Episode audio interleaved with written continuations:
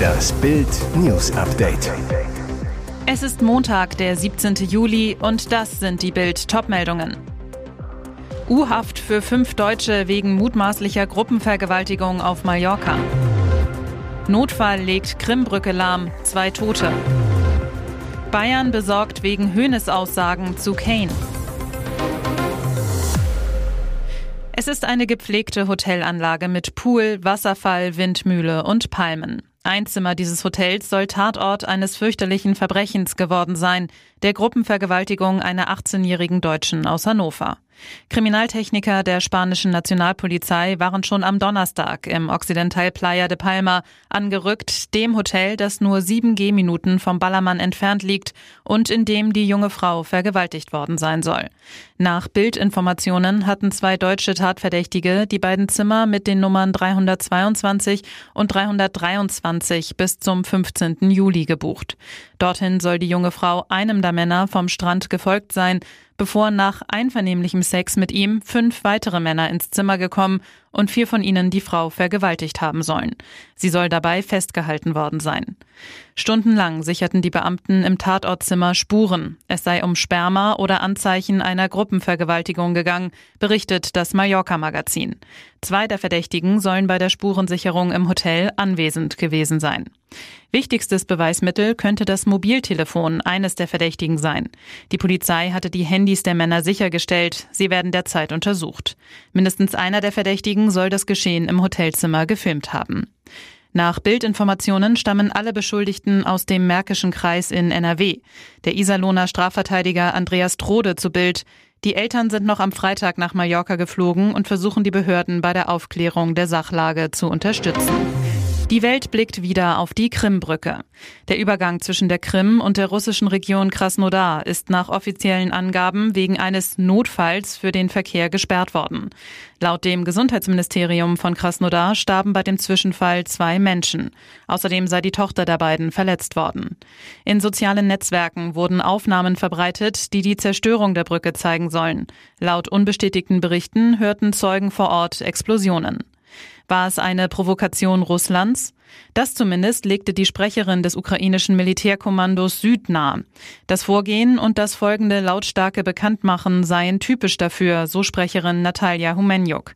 Der Verkehr auf der Krimbrücke wurde gestoppt. Im Bereich des 145. Brückenpfeilers vom Gebiet Krasnodar aus hat es einen Notfall gegeben, teilte der von Moskau eingesetzte Krim-Gouverneur auf Telegram mit. Alle Strafverfolgungsbehörden und alle zuständigen Dienststellen seien im Einsatz, so der Krim-Gouverneur weiter. Es würden Maßnahmen ergriffen, um die Situation wiederherzustellen. Die Brücke ist für Russland ein wichtiger Versorgungsweg, um die in der Ukraine kämpfenden Soldaten mit militärischer Ausrüstung zu versorgen. Sie verbindet Russland mit der 2014 annektierten ukrainischen Halbinsel Krim. Die Brücke war im Oktober 2022 bei einer Explosion in Teilen beschädigt worden. Moskau hatte ukrainische Geheimdienste für den Anschlag mit einem LKW verantwortlich gemacht. Kiew bestritt dies.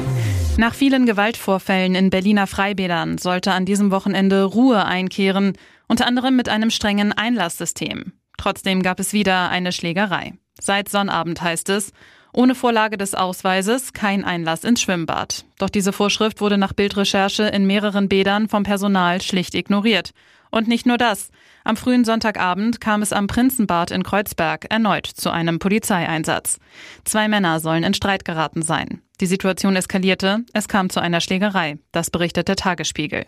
Demnach sagte ein Mann der Polizei, er sei KO geschlagen worden. Umstehende sollen eingegriffen und sich beteiligt haben.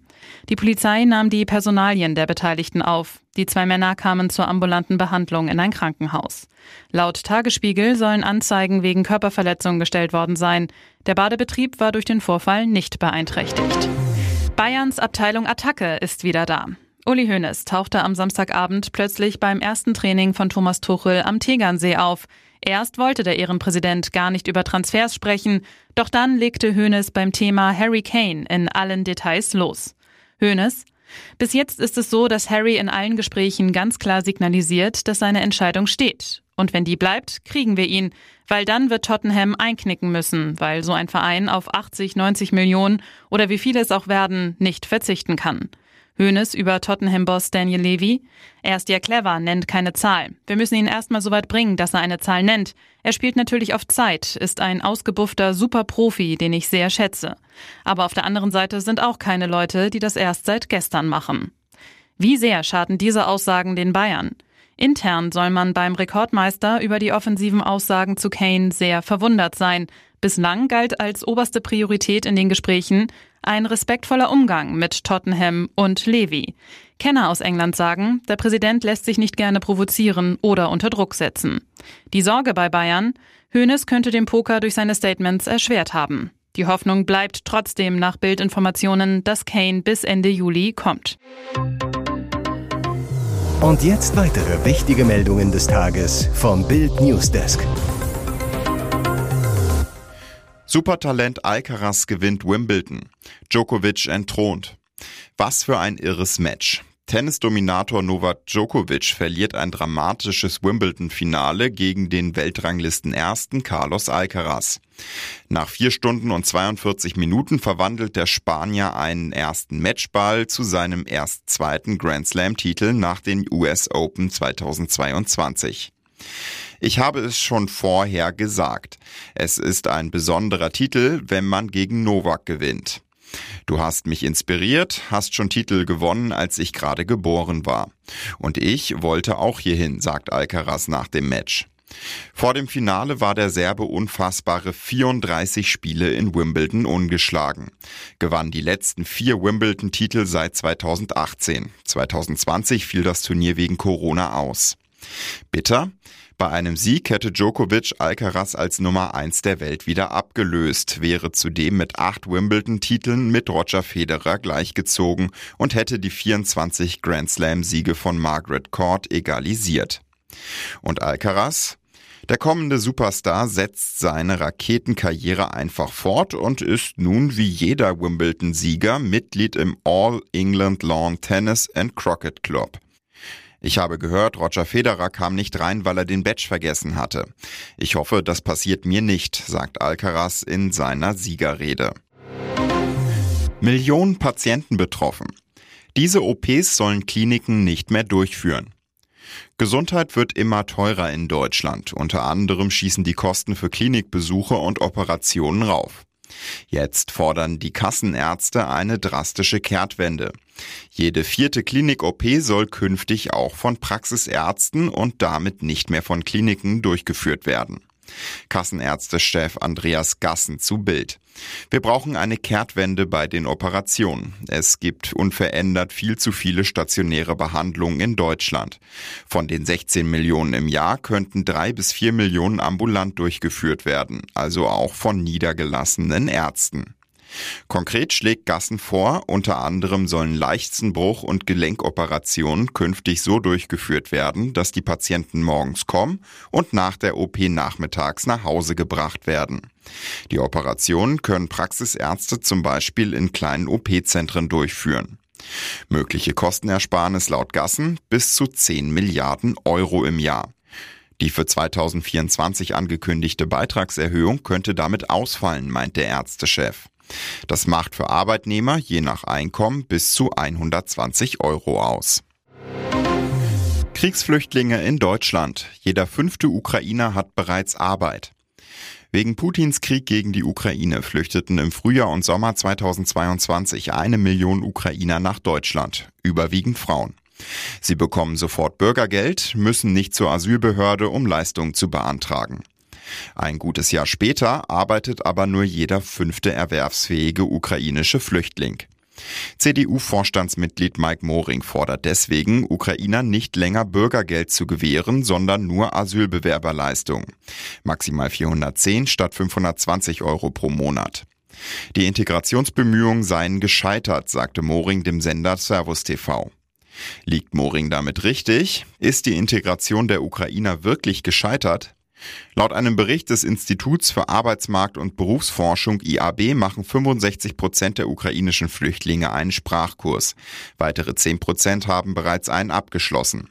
IAB-Forscher Herbert Brücker. Das wirkt sich auf lange Strecke positiv aus, führt aber kurzfristig dazu, dass weniger Geflüchtete auf dem Arbeitsmarkt ankommen. Aber müssten diese Menschen erst Asylanträge stellen, würde alles noch länger dauern. Brücker, es war eine sehr kluge Entscheidung, ukrainische Geflüchtete direkt in die Struktur der Jobcenter zu nehmen. So habe man viele Integrationshemmnisse abgeräumt. Stellen Sie sich vor, wir hätten eine Million Menschen zusätzlich in den Asylverfahren, in den Sammelunterkünften, in den langwierigen Verfahren. Asylverfahren verzögern die Arbeitsaufnahme. Spannende Kuppelshow-Gerüchte. Bachelorette soll Jelis Kotschk beerben. Findet sie beim Make Love Fake Love endlich Mr. Right? Die Gerüchteküche um die Dating-Show, in der Jelis Kotsch zuletzt ihren Traummann suchte, brodelt heftig. Es gibt erste Hinweise auf die Frau, die in der zweiten Staffel des Erfolgsformats antreten soll. Sie ist keine Unbekannte. Auch wenn sich der Sender noch bedeckt hält, scheint einer den Braten zu riechen. Lars Töns Feuerborn, Podcaster und Klatscherzähler. Im Podcast Niemand muss ein Promi sein, tratscht er mit der Celebrity-Expertin Elena Gruschka und lässt mal soeben ganz nebenbei die Bombe platzen. Tönsfeuer Burn ist sich sicher, Gerda Lewis soll die neue Singlefrau sein, die beim Make Love Fake Love nach einer großen Liebe sucht. Mehr sagt er nicht, doch es ist vorstellbar, dass er richtig liegt. Genau wie Jelis hat auch Gerda 2019 in der Kuppelshow schon ihr Glück gesucht, war sogar Bachelorette. Gerda ist seit 2020 Single, nachdem ihre Beziehung zum Love Island Sternchen Melvin Pelzer zerbrach. Seitdem schien es mit keinem Kerl mehr so richtig ernst zu werden.